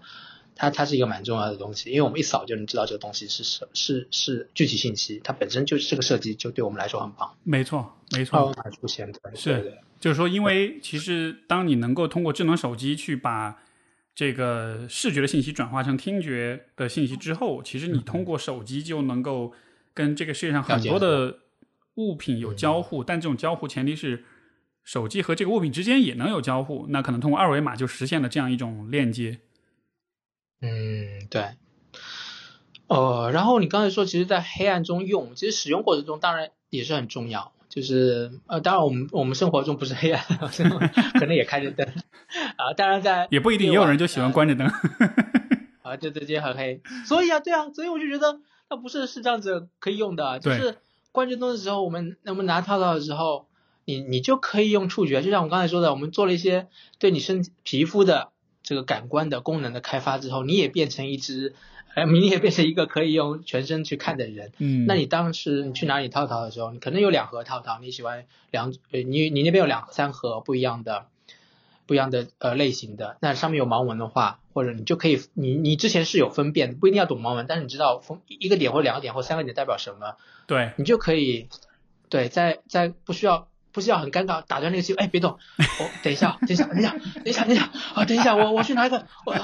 你等我一下，你一定要等我一下，我拿一个，哎，这个不是不是这个，要找找半天，对吧？对。然后就如果如果如果你可以用触觉的话，你你可以继续继续在调情，继续在前戏，然后你只是伸出一只手，然后往往往那个抽屉里去翻去摸，然后你摸到两盒，然后你。呃，一你继续继续再进行你的前戏，也不会让气氛冷掉，对不对？然后你就可以用手 找到一个，哦，这个一个点的就是了，然后就拿出来，你不需要用眼睛去看了啊。有些人很依赖眼睛哦，就就必须哦把灯开开，然后去找啊，气氛会被打断，好吗？哎，盲，我说起来盲文要去学的话，这个会很难吗？嗯，它不会很难，它其实就是一个。背诵类似难度就和背呃就和学日语的五十音差不多吧，就是你你把这五十个背出来啊，OK，明白。对对对对对，它可能就是一个练习，它不会很难。但但是我不知道杰士邦设计怎么样，是它是用真正的盲文，还是只是用一个一些凸点代表一些不同的？它这个，比如说它这个我听到的是确实真是盲文，它也有让专门的啊这这个视障，就是盲文的这个学生去，嗯就是学者去做这种方面的验证，就是是是准确的。好，嗯那 OK，那那那也是很好。那我先听到就是，比如说，我不知道你有没有接触过，就是呃，像在日本很早就这样做，就是酒店的呃那个沐浴露和洗发精，它一小瓶嘛，如果是一小瓶的时候，它其实两瓶的瓶底或者瓶盖上有一这个点或者两个点，这样不一样。啊就是你洗澡的时候，你也不要用眼睛去看，然后还是分哪一瓶是什么，你就直接手一伸，然后摸一下，哦，一个点是洗发露，啊，两个点是呃那个沐浴露，它它是有一个规格的嘛，全日本可能都一样，所以你去每个饭店，你只要也是用手看就好了，嗯，干嘛要用眼睛？对对对，特别是你已经洗冲冲澡的时候，你就睁眼也不是很方便之类的。其实那个设计也很触角，呃就是触觉的设计也很重要，对每个人来说。是是，就它其实充分还是充分的运用到了身体或者说皮肤作为另一个眼睛的那种功能哈。而这个真的是我今天跟你聊，我觉得，嗯，我觉得每次跟你聊都会有一些新的发现，真的好有意思。然后这一次我聊，我觉得特别大的一个 感受、一个感悟就是这样，就是其实身体皮肤是一个就是另一双眼睛，而且它是一个很呃，像是一种很很回归到本质的一种。一种一种感官方式，就这一点还蛮有意思的，而且你由此再延伸出去看生活中的很多的事物，就可能平时我们不觉得，但其实我们本来就已经有通过触觉去接收好多好多信息了。对，是是，我就我还想分享一个最近又发生一件事情，就是我和一个朋友去，哦、最近泳镜就不知道为什么断了，然后我就去买泳镜，什么就是游泳眼镜啊？对，游泳眼镜，然后去去到一个地去一个地方去挑嘛，然后发现有两款嘛，他说，哎，这两款看起来很像，然后一款两百九十九，一一款一百九十九，到底差别在哪里？他他真的不知道。然后因为它是它视力可能也不太好，还是这个本来设计就是很相似，然后那两个泳镜都有盒子嘛，然后我就突然想到，哎呦，那我我想我想玩一个小互动，你拿来，你你不要告诉我哪个更贵一些，但是我就摸一下，我就告诉你哪个更贵，看我猜对不对。然后我一摸，我就说这个这个两百九十九一定是这个更贵，然后我就分辨出来，果然正确，哇，太有趣了。是是是什么让你觉得它更贵呢？对你你你觉得会是什么呢？就是它都是有个盒子装啊，对嗯，就你只是摸了盒子吗？还是你摸了那个眼镜本身？盒子盒子盒子盒子包装。啊，这盒子包装是更大一点的，更更更霸气一点的，还是怎么的？对对对对，这也是一种，这也是一种这种假设，对，更好像我们都更大的、更霸气的，就霸气好像，但是霸霸气化为视觉是什么呢？就大众啊，或者什么，那可能会经过那个光滑或粗糙，其实是判断一个东西的品质的一个很重要的一个点吧。我觉得对我来说也哦 OK，就是很细腻，其实很光滑的，对对对它是一个很柔和的，是温度就是那种感觉。就比如说那个盒子，它的塑料的那个毛边儿有没有处理干净？比较便宜的就是很粗糙，对对对对然后比较对对是嗯，这个也是这个意思。有意思。然后，然后我摸的呢，那个是那个更更就是凸显的一个特征是什么？就是那个便宜的，它就是个方方正正，然后八个角，它当然是做圆弧状的设计，它不会很尖，但是就是方方正正。但那个贵一点呢，它那个就是它的方方正正，就是它这个长方体嘛，它那最长的那条边其实是有凹陷弧度的，就是有一种眼镜不是有这种整体感觉是一个弧度的造型嘛，对，所以它那个包装也是更有弧度的嘛，对。明白。我就哦，其实从生产来说，这个可能这个包装肯定也是更贵一些吧，就包装的成本肯定也大一些，要做弧度嘛。所以，嗯但是我就是反正就是从这个角度说，这不用看，一定是这个更贵了，这不用看，一摸就知道。对对对对对，嗯，这也蛮有趣的。是对哎，所以你还你会平时会游泳？啊、对，会游泳，啊就是随便游泳，嗯因为水中就像你说的那种漂浮感，我我真的很爱和水的互动，因为它就是呃声音、风、水、阳光啊，我觉得那个接触都是全方位的，对就是我很爱的对，这真的是全方位的接触，嗯，而且其实也不会特别受视觉的限制。就比如说像跑步，你可能就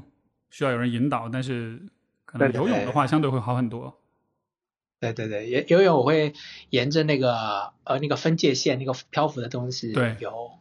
那个比较多。然后人多的时候，当然偶尔会撞到人之类的，都这还好，水上的水上碰到就也还好。嗯，对，我也蛮喜欢游泳的，而且就像你说的，有甚至有时候我游的时候会觉得视觉上的反而那种信息反而是一种打扰，因为你会换气啊，你会脑袋不断上下就晃的晕，所以有时候干脆就闭上眼，然后就像你说的，就感觉那个水啊那种啊温度呀、这样子的。是你真的也是很喜欢很喜喜很喜欢非视觉的这种这种这种这种探索。对对，就比较比较敏感吧，嗯。所以 OK，蛮好的，蛮好。今天聊蛮开心的，嗯，我觉得，我觉得啊真的就是，因为我一直对你的很多分享我都会很好奇，因为我觉得确实是站在，就是就好像我我你你的有一些出发点，有一些生命体验，就确实是作为视障人士的这种角度是很不一样的，而这种角度我觉得又很重要，因为它就是怎么说呢，是是帮我们补全了一些我们平常习以为常的一些盲点，所以我觉得每一次跟你聊就都会。都会，其实就我们聊的还是日常的生活中的很多事儿，但是就是确实角度就会不一样，这个是我尤其喜欢的一个地方。啊，是是，我也很乐意分享。我觉得也是因为我中途失明之后，我自己对接开始接触更多非视觉的东西，嗯自己真的以前也不会关注这些啊。以前我可能也是一个视觉主导的人吧，对，但现在有机会，我觉得这些部分真的就像你说的，可能是呃这个世界太被视觉主导了。那有我有这个机机会去接触这些，那我也很乐意去去去分享。对，嗯，所以每一次和你聊，我有哎刻意和你多聊聊这个，就和你分享一下，一定要要一定要和你分享，因为你有时候你 真的蛮能了解的。嗯，好呀，好呀。那嗯呃，节目的最后就是呃，这个你有哪些这个，如果大家需要联系你，或者是包括比如说要找你做咨询啊什么的，这些能怎么找到你呢？能跟大家说说看吗？啊、好，那我呃找我咨询的话，我现在主要的兼职的平台是武志红心理，武志红心理，大家在小程序或什么搜武志红就好，心理平台上搜我的名字朱俊义，嗯哼，呃，然后，然后其实我自己做其他的播客，一个心理咨询相关相关的一个播客叫不可说啊，听心理师说心里话。那这个不可说的播客主要是和一些心理咨询师朋友探讨一些心理咨询师相关的理论或者流派等等，呃行业内的内部的一个交流探讨的播客，比较小众。你这个 你这个节目要是没有副标题，你只是不可说，会让人觉得这个也许是什么是那什么小黄文的节目。对呀、这需要嘛，需要嘛，标题党嘛，对，标题党不可说，嗯。，但所以它其实是一个就是跟聊跟咨询专业相关的一些话题。是是，心理师听心理师说心里话，嗯对对。然后另外一个就是很早，二零一八年就开始做的一个呃播客，也是因为 Steve 说开始，然后啊跟 Steve 联系之后，我就觉得哦，得到他的鼓励之后，我会开始自己尝试做自己的播客。那时候就开始分享我在台湾作为一个身心障碍者啊、感受到的一些议题，以及和两呃两岸的一些身心障碍朋友去对谈对话。那是一个关于呃 disability 议题的一个对话对话博客了，叫两岸无障碍，嗯两岸无障碍。对，很棒哎那这个比较做的比较是，对啊，现在一直一直都还在更是吧？是啊是啊，这这当然想要呃想要多更点，但是还是很少了，基本上现在都是 月更嗯，月更。没断就不过最近。有做一系列，这边有做一系列影影影剧评论系列了，从从那个有做 Coda 对吧，奥斯卡的呃啊监听女孩影片，嗯然后呃对，然后也有做 Netflix 上的呃非典型少年，讲自闭症成年少年的，嗯。对对，然后还要做一些去年去年的一部很火的日剧，叫那个呃不良少年遇上白手杖啊，不良少年与白手杖女孩。嗯。啊，这个也是讲一个视障视障女孩的一个真实呃是非常实非常写实性的一个故事啊，也很有趣，变成一个纯爱纯爱的偶像剧了，嗯但是很有趣。嗯，不错，我觉得这个节，我觉得你做这节目非常有意义，我觉得非常重要。因为那个，你像比如说我的节目，我知道是有一些呃视障听众的，因为之前有一次很有趣，有一个听众留言，他就问我说那个呃嗯呃呃，我哦，之前是我发的文章，他就说这有没有音频版像播客那样的？他说因为我眼睛不好，然后就能听。哦，我当时听我说对哦，就是这个就没有，就是原原来是也是会有这样的朋友关注的，所以我觉得呃，在听众当中有尤尤其我觉得对于视障的朋友来说，对吧？就是你生活中有更多的声音的这种陪伴，那个真的是比可能是比我们来说是更需要的，它是一个更直观的、更直接的一种交流，所以我觉得有那样一个 专门讨论自己，就是作为视障人士或者作为。这种就是社群呃，对对对，就你自己的体验有这样的讨论，其实真的还蛮重要的。所以那我觉得这个很这个这个两岸无障碍这个节目的这个想法真的非常棒。是，谢谢谢谢，对，一直啊跟着你的鼓励来走，我觉得蛮蛮重要。今年哎，今年二零二二年四年，哦天哪，四年四年没错，是时间也过得很快，所以 真的很快。嗯，好呀好呀，今儿聊得特别开心，然后那个好呀。最后也也也再次感谢杰士邦的赞助，他们这个他们做了这样一个设计，就是呃盲文新包装也是国内像是第一个去做这种设设计，就是在安全套上加上盲文的这样一个品牌。所以虽然只是第一步的尝试，但是以后一定还是会有，我相信会有更多的更更好的更有帮助的一些设计。那无论如何，我觉得这是一个。很好的开始，大家如果感兴趣想去尝试使用，可以去阿里健康大药房上面去购买。还有也提醒大家，别忘记了参与我们的有奖互动。大家只要到小宇宙的评论区为我们这期节目留下你的评，分享你的评论跟感想。然后呢，节目上线后的第七天，我们会选出点赞数最高的五位朋友，啊，赠送给你杰士邦送出的灵感的这个试用装。另外呢，就是如果你是一位视障的听众，也可以直接到杰士邦的公众号回复 Steve 说，就会有工作人员与你取得联系，直接向你赠送试用装的礼品。但最重要的还是今天非常非常感谢俊逸的分享，给我们带来了很多很有趣的体验和发现。好，那就我们今天就节目到这儿。好，谢谢 Steve，谢谢杰士邦，谢谢各位听众，拜拜。好，大家再见，拜拜。